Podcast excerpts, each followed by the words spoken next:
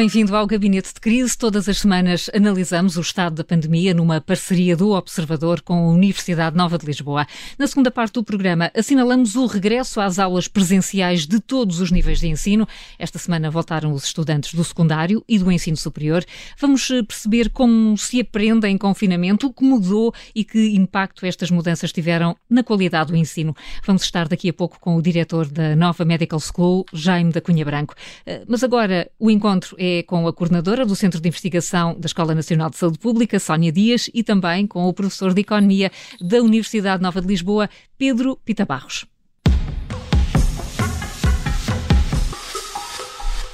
Boa tarde aos dois. O nosso encontro começa sempre com o número da semana. Sónia, o que é que escolheu para hoje?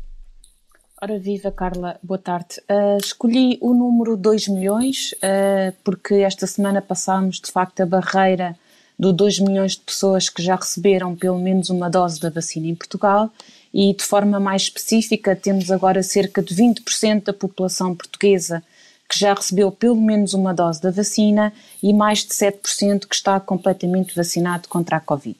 Até ao momento, o processo de vacinação parece estar a correr de forma muito positiva, sendo que todos os testes que se têm realizado um, à vacinação em massa apesar de pequenas questões individuais que são naturais em processos de grande escala, mas de facto deixam-nos muito confiantes de que será possível estabelecer o ritmo de vacinação diária necessário para que se consiga ir ministrando todas as vacinas à população e todas as vacinas que vão eh, chegando cada vez em maiores quantidades, como se espera agora nas próximas semanas ou meses.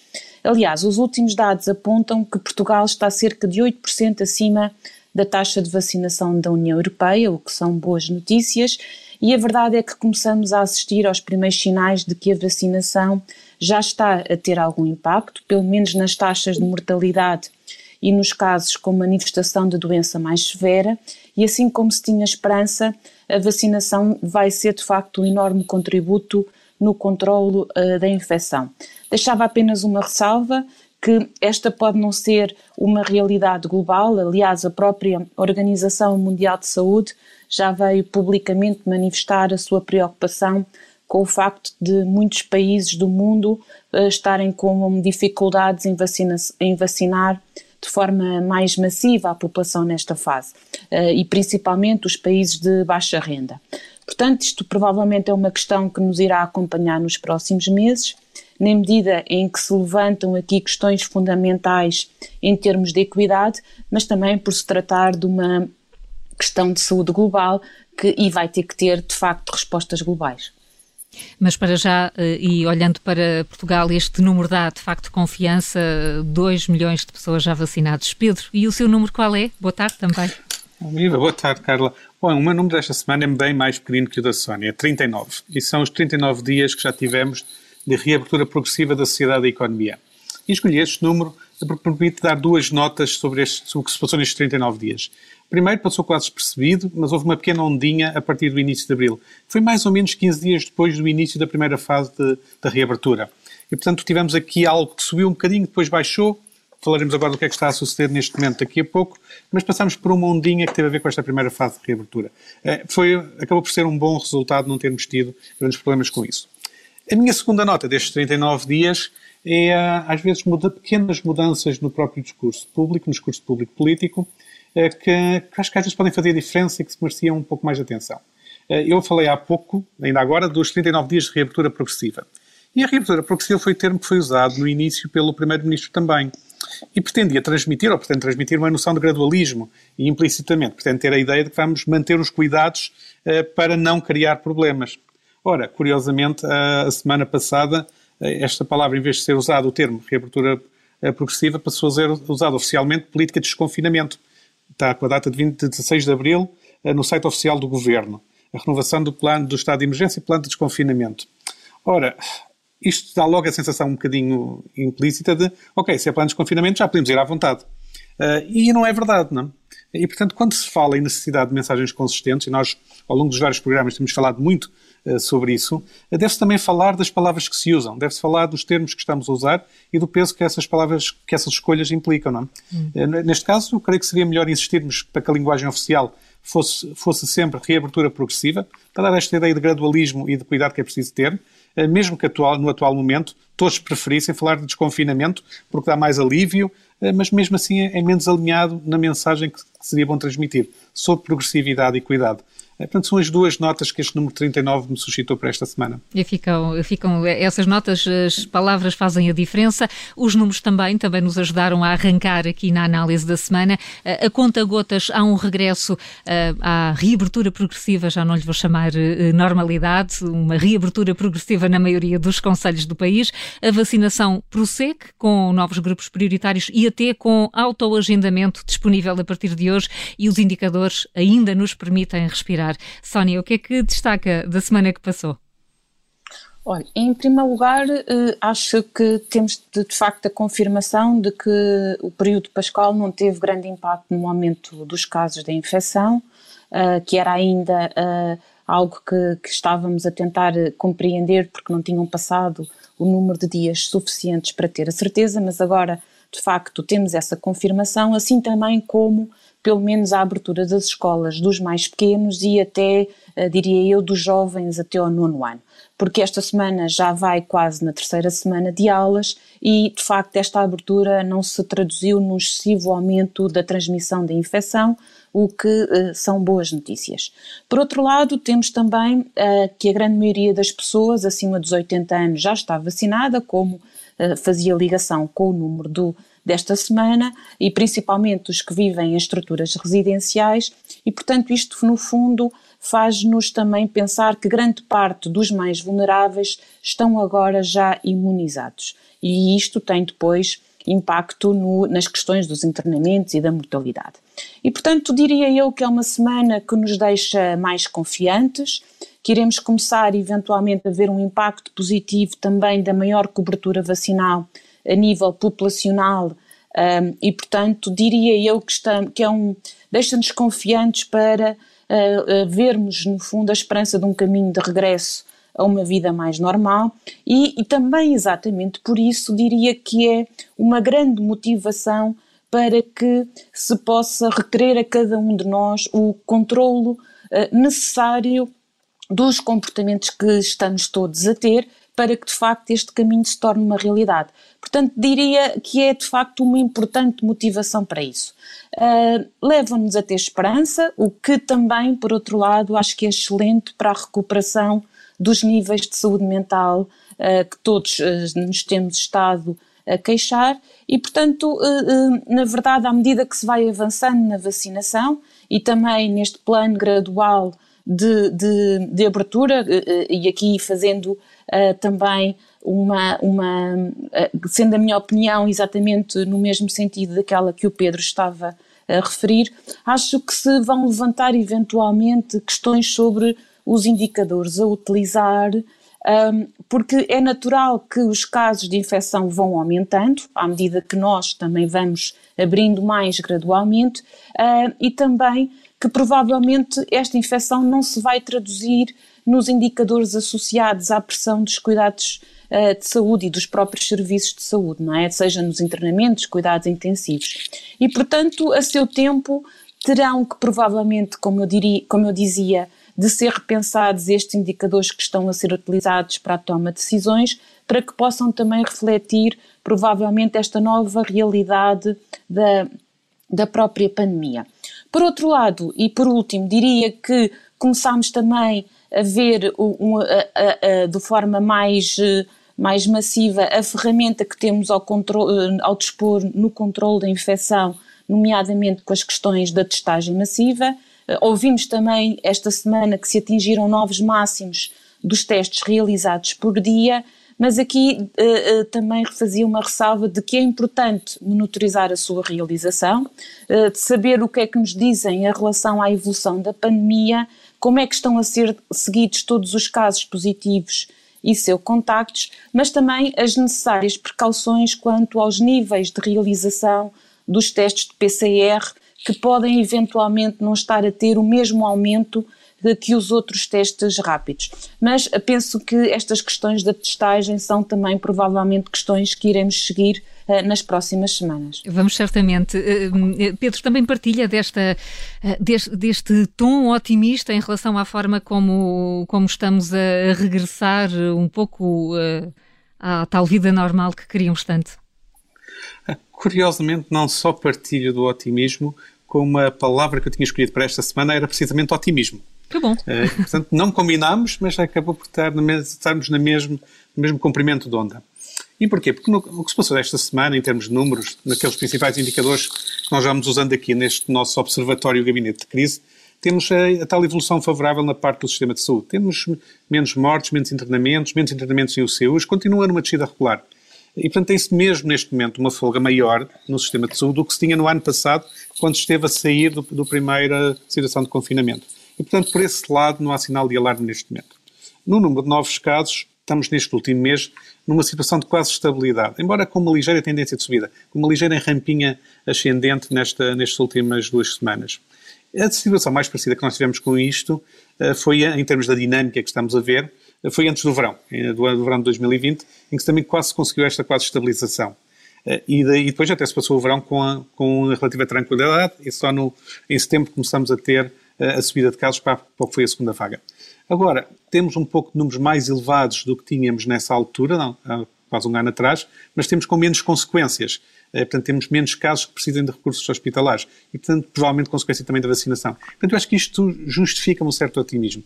Também temos que a força da vacinação tem continuado e tem continuado com uma aceleração na última semana, que é visível no, no, nos dados e que é um bom sinal para os próximos tempos.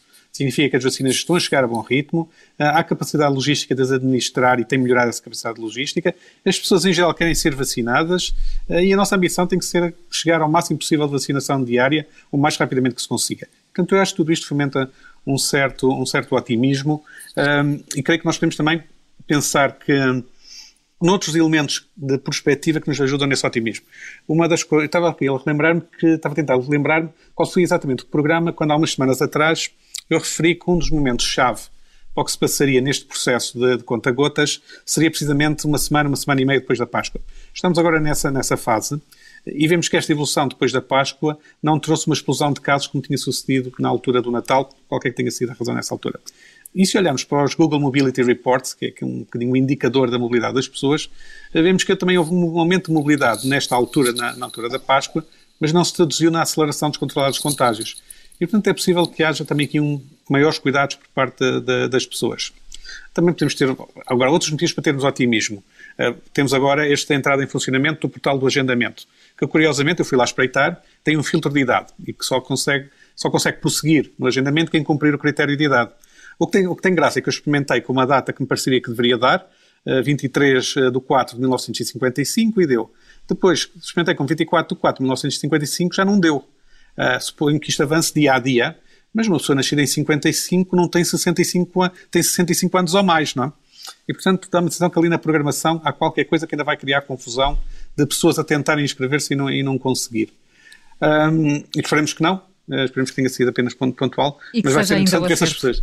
Uhum. Pode ser que seja o acerto, uh, mas é bom que, que nestas, nestas situações de fronteira de idades, muitas vezes já há essa situação de uh, um, pequeno, um pequeno detalhe de programação poder fazer com que as pessoas, depois ao tentarem entrar, não consigam. Uhum. Seria bom que houvesse toda a verificação. Agora, otimismo também porquê? Porque, como já tem sido noticiado, houve a reabertura das atividades presenciais, aulas no ensino superior. Uh, e aqui eu posso falar um pouco da minha experiência como docente do ensino superior na, na própria universidade. Portanto, vamos falar da minha experiência pessoal como experiência de campo e, portanto, em vez de fazermos estatística, fazemos uma observação. Um, e, e, voltei a, a, circular no espaço da universidade e também fui testado aleatoriamente num dos testes de, massa dentro da, da, universidade e num processo que até envolve a Faculdade de Ciências Médicas, cujo diretor nós vamos ter daqui a pouco. E, é, e foi um processo, e tem sido um processo de voltar ao campus com bastante cuidado de toda a gente e que dá esse otimismo. Por exemplo, o processo de teste demorou 10 minutos.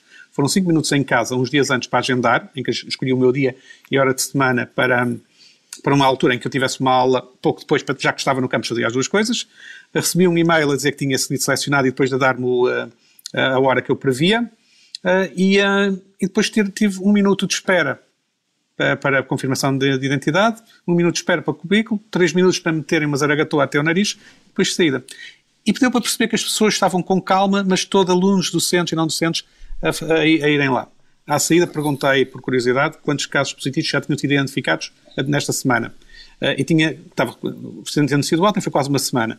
E até naquele momento, até aquela altura, havia zero casos na, na, na faculdade. Nem falsos positivos tinham aparecido ainda, falsos negativos não sabemos. Agora, a adesão que houve e, uh, e o que se vê no campus, o que se vê na, nos corredores nas, da, da, universidade, as pessoas terem cuidado, os alunos terem cuidado, os docentes terem cuidado, acho que me dá algum otimismo sobre como é que isto vai, vai, vai continuar. Fica aqui. Vacinação... Sim, sim, Pedro, mesmo para terminar. Uma frase muito rápida sobre vacinação dos professores universitários. Sendo eu professor universitário, defendo que se devia avançar por idade e rapidamente. Se fizermos assim, o problema resolve-se para todos em pouco tempo. Muito bem, fica essa frase também para a polémica do dia, ou uma das polémicas do, do dia. Estamos quase a ir para intervalo, mas ainda temos mitos e alertas para analisar.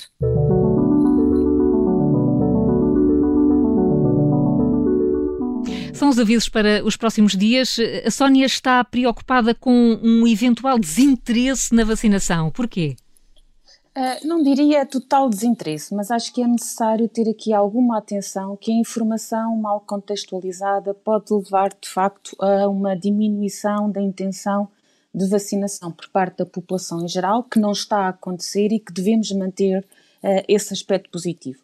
Mas de facto o que nós começamos a ver são pequenos sinais porque o número de pessoas que responde não ao SMS da convocatória está a aumentar. É certo que é muito baixo em percentagem, mas em número absoluto já são algumas pessoas que por várias razões acabam por não aceitar ser vacinadas e estamos na fase da vacinação maioritariamente dos prioritários e pelo critério de idade, o que são nos grupos, no fundo, se falamos dos grupos com maior letalidade. É isso importante, seria o meu alerta, que se intensifique as explicações à população da relação real do risco-benefício, provavelmente sendo necessário uma linguagem mais acessível, incluindo quais os grupos onde o risco é maior e menor, ou até diria eu, exemplos práticos e comparações de risco que incluam situações do dia a dia, por exemplo, com comparação com a toma da pílula ou até, por exemplo, do risco das viagens de avião. Uhum. E pode ser então assim mais fácil chegar a algumas, a, a algumas partes da população. O Pedro tem mais uma palavra-chave que é cooperação aqui na área da restauração. Exatamente. O meu alerta desta semana vai para a necessidade de haver cooperação de todos nas precauções que é preciso ter quando se vai a restaurantes. E aqui é, todos significa os clientes, é fácil as pessoas que vão com amigos e com família descuidarem-se, mas também os donos desses espaços de restauração que têm que chamar a atenção para evitar que seja necessário novamente fechar, o que seria dramático para eles. E, portanto, ambos não podem levar a mal os outros fazerem observações e têm que todos ter cooperação para que tudo corra bem.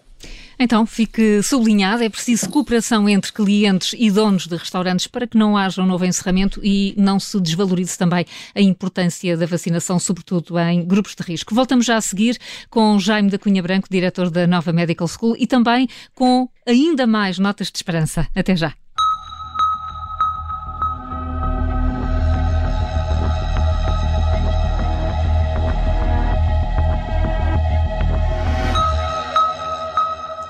Segunda parte do Gabinete de Crise com os professores Sónia Dias e Pedro Pita Barros. Daqui a pouco vamos eh, falar do impacto da pandemia no ensino superior e da forma como as faculdades estão a regressar às aulas presenciais. Será nosso convidado o diretor da nova Medical School, Jaime da Cunha Branco. Mas antes disso, vamos às notas de esperança.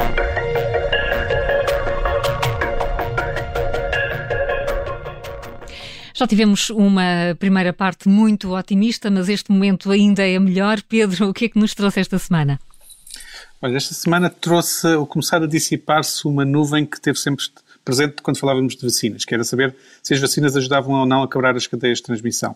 Começam a surgir agora os primeiros trabalhos de análise de dados sobre se este efeito está presente ou não.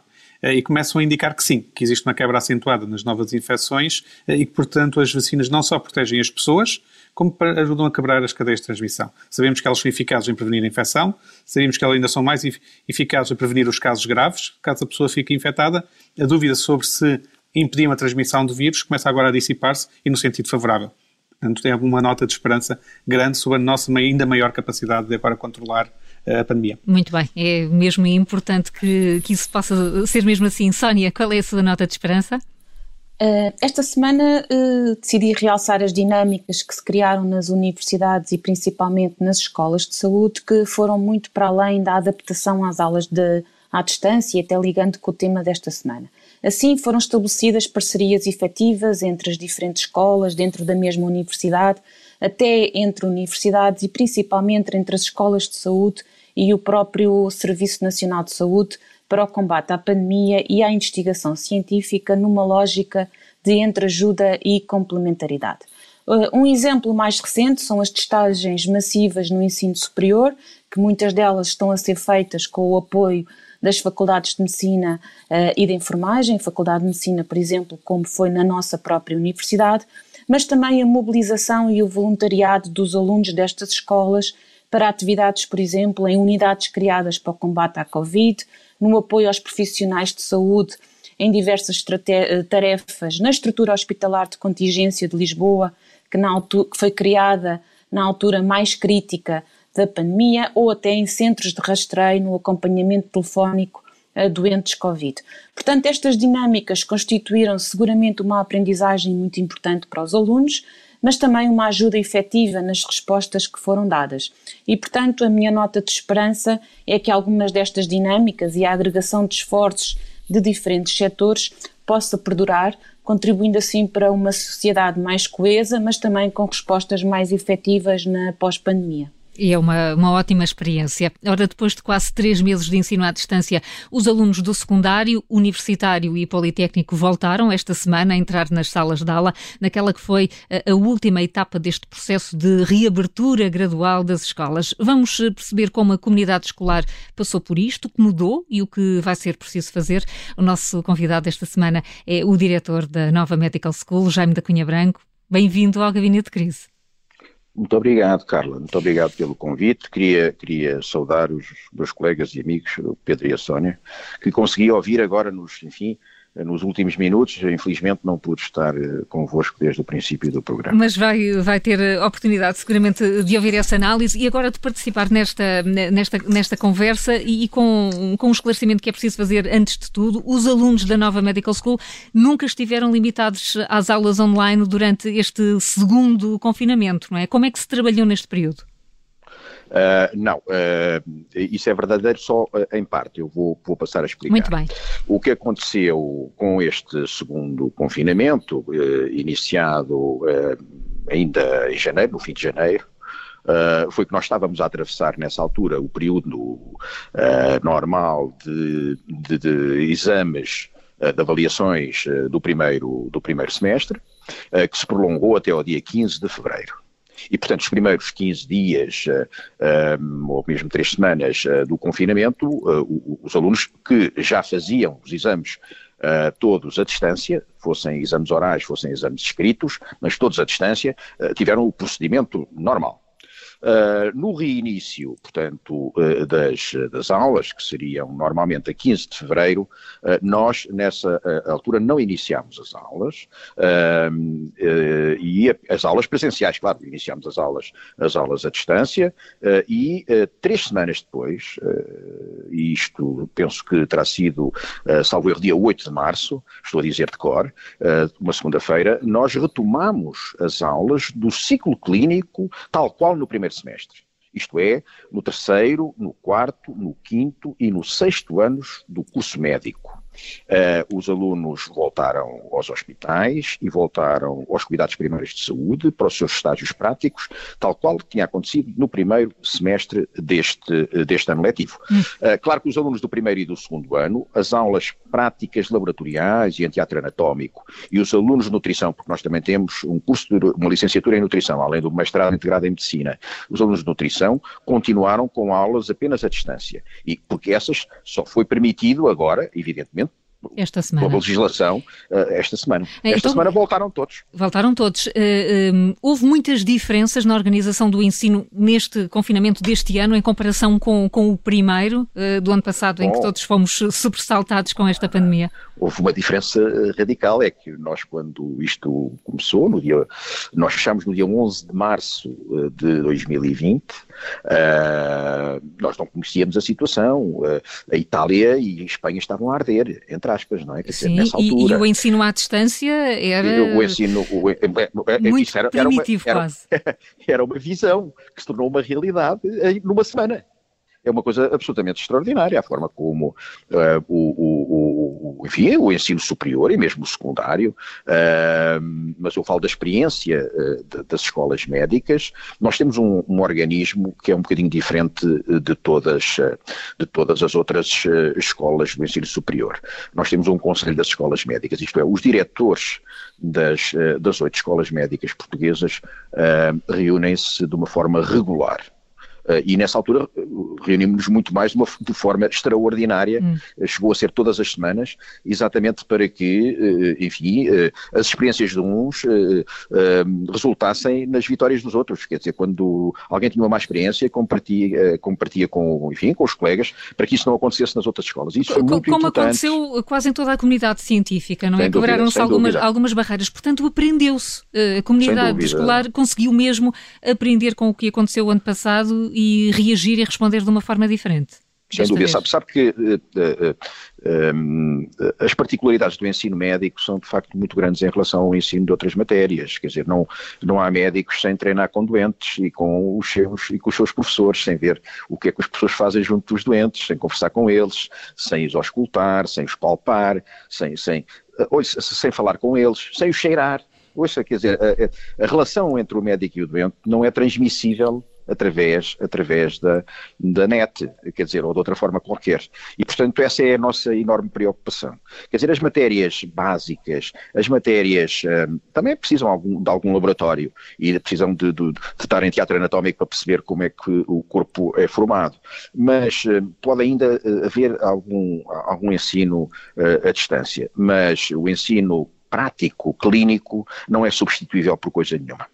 E, isso quer dizer que estes, que estes meses eh, representaram uma perda na qualidade do ensino? Não tenha, não tenha dúvidas. O ano passado nós tínhamos acabado de iniciar, tínhamos um mês, um mês de segundo semestre, uh, e não conseguimos eh, reiniciar o segundo semestre até ao fim. E, portanto, isso foi uma perda enorme para os nossos alunos, nomeadamente para os do sexto ano, uh, que uh, estavam nos seus estágios, enfim, profissionalizantes e que tiveram apenas metade e mais um mês eh, do seu ensino normal. Claro que durante as férias houve alguma recuperação, houve um esforço quer de docentes, quer de alunos para compensar, mas eh, vai ser agora, enfim, durante o seu internato que eh, a compensação vai ser feita. Sabe que, apesar de tudo, a, medicina é sempre feita da mesma maneira, é, é ver e tratar doentes. E, portanto, nós estamos, apesar de tudo, sempre a tempo de fazer, enfim, algumas alguns arranjos eh, na forma como nos treinamos e como treinamos os nossos alunos e, e médicos mais novos eh, para que, eh, enfim, haja segurança na prestação de cuidados que eles vêm, que eles vêm oferecer. Portanto, esta, esta perda não é irreversível. Jaime de Cunha Branco, deixe-me colocar a questão que está hoje na ordem do dia. Para si, para o diretor da nova Medical School, é importante que os professores do ensino superior sejam vacinados? Bom, aí nós uh, temos outra vez uma particularidade, nós estamos quase todos vacinados porque somos médicos, sabe? Quer dizer, portanto, sem dúvida nenhuma que é importante. E os uh, outros, fala, e os outros uh, professores? Ah, ora bem, eu ia, eu ia falar exatamente disso, quer dizer, eu, eu não consigo perceber porque é que se discriminaram os professores do ensino superior, porque isto é uma discriminação. Se houve, de facto, uma, uma determinação governamental ou, enfim, da autoridade para as vacinas, uh, que, uh, enfim, definiu, uh, e muito bem, a necessidade de, se vacinar em prioridade os professores, não sei porque é que os professores do ensino superior não foram incluídos nessas prioridades. Tenho, tenho uma enorme dificuldade em perceber o, o, motivo da discriminação negativa neste caso.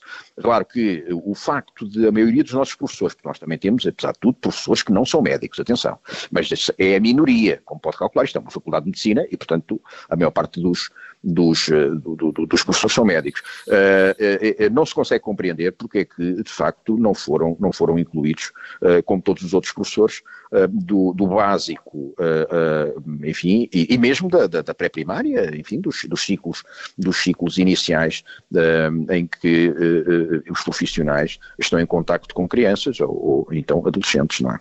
E, portanto, vê aqui uh, uma, uma discriminação entre os professores. Uh, Sónia não Dias, tenho dúvida. Não tenho dúvida sobre isso e foi, foi muito uh, claro e afirmativo nesse sentido. Sónia Dias, deixe-me voltar um pouco atrás. Estávamos a falar das perdas para os alunos que deixaram de ter as aulas presenciais. Essa, essa paragem vai ter, de facto, impacto na competência dos alunos ou será reversível, como acabámos de ouvir?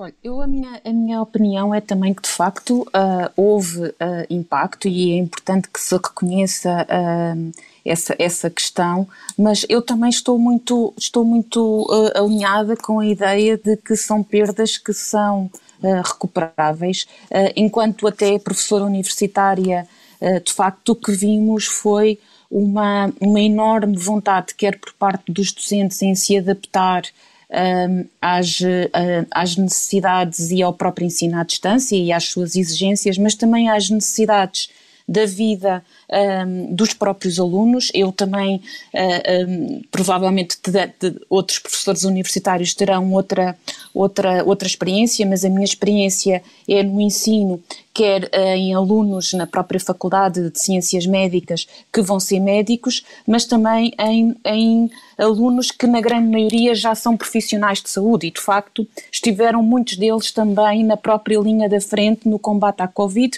E, portanto, foi necessário, de facto, adaptarmos-nos, nós docentes, hum, às próprias vidas e constrangimentos dos nossos alunos, mas também, enquanto docentes, devo dizer que foi extraordinário ver o quanto os nossos alunos estavam empenhados, motivados, por um lado no combate à Covid, na linha da frente enquanto profissionais, uh, e os alunos enquanto voluntários, etc., mas também os, os, os nossos alunos na motivação em um, não perder uh, as, as, aprendizagens, fazer tudo o que estava ao seu alcance para poderem estar nas aulas, para poderem compensar o, o que estava a ser perdido e, naturalmente, que pós, pós esses períodos mais críticos de ensino à distância, estamos de facto a fazer todos os possíveis para recuperar aquilo que não foi possível uh, aprender e adquirir durante o confinamento. Portanto, eu também estou bastante otimista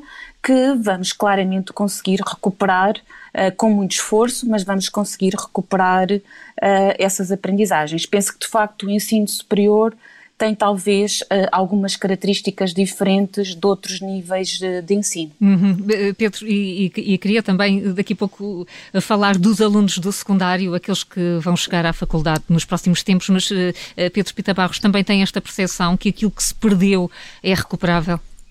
Sim, embora no meu caso, como são alunos de, de Economia e Gestão, a questão da recuperação e da, e da parte prática é muito menos premente do que é na, parte da medicina mas notou-se claramente que todos tivemos de fazer uma adaptação, os alunos também, eh, e até nem tenho a certeza se alguns dos alunos até nem preferem algum, algum destes modelos híbridos que temos vindo a experimentar de, de, de aulas à distância, depois com uma parte presencial, mas vamos, a, quando isto tudo terminar em termos de emergência, eh, vamos provavelmente testar, continuar a testar modelos de, de ensino com uma componente presencial e com uma, uma componente híbrida à, à distância. Eh, a parte da, da distância na parte de economia e gestão, diminui a interação no momento, mas ao mesmo tempo permite uma muito maior flexibilidade das pessoas assistirem e em particular, por exemplo, quando nas nossas aulas, quando conseguimos gravar e disponibilizar, eh, isso é muito apreciado pelos alunos. E portanto vamos passar a ter outros instrumentos também neste processo de aprendizagem.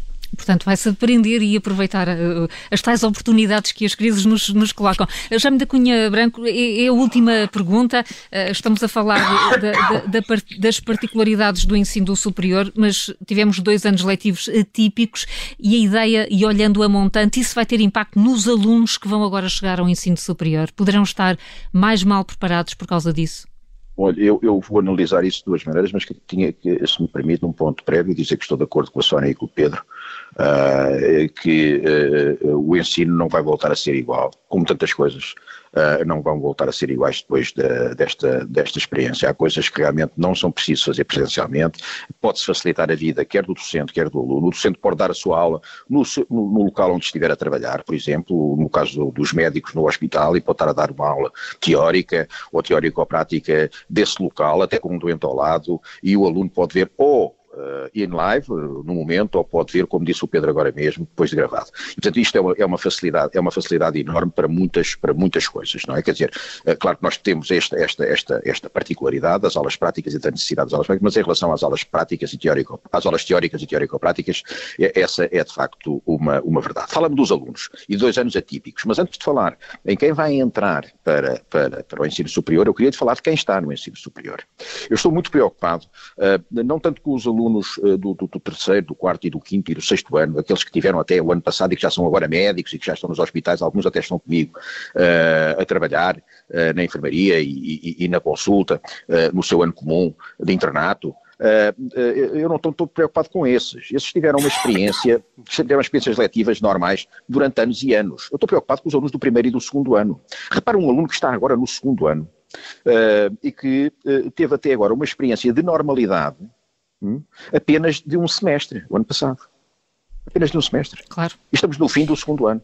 E os alunos que entraram este ano para o primeiro ano tiveram uma experiência mais normal, porque, enfim, tiveram de facto uh, aulas uh, práticas, uh, laboratoriais, etc. E agora voltam a ter, a partir, a partir de, desta segunda-feira passada. Mas a verdade é que é um ano completamente atípico. E uh, muitos destes nossos alunos não são de Lisboa. Quer dizer, estão aqui deslocados das suas famílias, uh, enfim, sozinhos em, em, em, em, casas ou em partes de casa, ou, ou, ou em, residências ou em lares. E, portanto, este, este, não, não convivem, convivem muito menos uns com os outros. Uh, não têm. que é uma parte importante da vida académica também. Não, fundamental, não é importante Portanto, é fundamental, a integração é fundamental em tudo. Você chegar a um sítio novo, tem que ser integrado. Quer dizer, chama-lhe praxe ou outra coisa qualquer. Eu não, eu, não sou, eu não sou fã das praxes, de maneira nenhuma, mas quer dizer, a, a praxe pode ser uma coisa boa, se for só integração, se não, se não tiver brutalidade, se não tiver coisas anormais, e essas não, serve, não, não devem acontecer. Não é? Quer dizer, mas de facto, a integração, se falarmos em integração, os alunos precisam de ser integrados pelos mais velhos no, no, pelos sítios onde vão de novo, porque isto é completamente diferente de andar no, no ensino secundário, não tem, não tem nada a ver, não é? E portanto, eu estou muito preocupado com estes alunos, até sob o ponto de vista da saúde mental de alguns deles, eh, e, e, nós temos um gabinete, um gabinete de apoio ao aluno, que, enfim, além da, da, própria universidade também ter, nós temos aqui na escola um gabinete de apoio ao aluno, que tem tido, enfim, muito mais, muito mais trabalho, digamos assim, durante, durante, este, durante este período. Essa é uma grande preocupação que nós temos, eu não a escondo, e, e, e peço, eu tenho uma, enfim, desde o início da crise, um, gravo um vídeo semanal porque as pessoas aqui não, deixaram de se ver como, como, como, não só os alunos, como os funcionários, os, os, investigadores, os docentes, e portanto a forma que eu, que, eu, que, eu, que, eu, que eu encontrei para manter a coesão da escola é um, é um, vídeo semanal em que dou conta daquilo que se passa durante a semana e, e programa a, a, semana seguinte e, e, tenho pedido aos alunos que tenham qualquer dificuldade que nos comuniquem de qualquer maneira, quer dizer, que entrem em contato connosco de qualquer maneira, para nós podermos resolver os assuntos, mesmo que pareçam um assunto, um assunto menor. Essa é uma grande preocupação que eu tenho. Em relação aos alunos que vão entrar, nós o ano passado tivemos um enorme êxito, como anteriormente, os cursos de medicina evidentemente são muito procurados, uh, e fizemos o, o, Open Day da, da escola, uh, enfim, virtual, e este ano vamos repetir a experiência, uh, e, e, de facto tivemos uma, uma experiência muito boa, espero que este ano seja idêntica. A motivação dos alunos e as médias até aumentaram, no ano passado fomos procurados por alunos, enfim, com, com, médias, com médias mais altas, mas as médias também aumentaram de uma forma geral em todo, em todo o ensino superior superior uh, e mantivemos a nossa posição, o nosso ranking uh, de ser a escola de Lisboa que foi mais procurada. Mas, portanto, não uh, nota nos alunos, nos alunos deste primeiro ano uma, uma diferença em termos de, de preparação do secundário em relação a anos anteriores? Não é visível isso? Hum, talvez, talvez, sabe, eu não, eu, não dou, eu não dou aulas ao primeiro ano. Eu, dou, eu sou um clínico e, portanto, dou aulas a partir do quarto ano. Uh, de maneira que eu tenho tido relatos de colegas, sim, que dão aulas a partir do primeiro ano, de que isso pontualmente acontece, mas não é. Sabe que os alunos que procuram medicina também não são alunos quaisquer, repare, quer dizer, são, são os melhores. São os melhores. E, portanto, uh, isso é menos notório. Jaime da Cunha Branco, muito obrigada por ter vindo ao Gabinete de Crise. Foi importante Obrigado. conhecer a realidade do dia a dia de uma faculdade. Obrigada. Nós vamos voltar para a semana Sónia Dias, Pedro Pita Barros, obrigada também. Até lá. E no fim do programa, vamos juntar mais vozes às nossas. Os Shout lançaram um desafio nas redes sociais e em menos de 24 horas juntaram 100 cantores para criarem uma versão acústica do tema dos Coldplay Sky Full of Stars. O resultado desta experiência foi apresentado esta semana no Dia Mundial da Voz e tenta homenagear o instrumento mais universal de todos. O tema foi totalmente gravado à distância, em estúdios caseiros, improvisados na casa de cada um. O resultado mostra que a pandemia também trouxe engenho e arte. Eu sou a Carla Jorge Carvalho, a sonoplastia é do Bernardo Almeida. Até para a semana.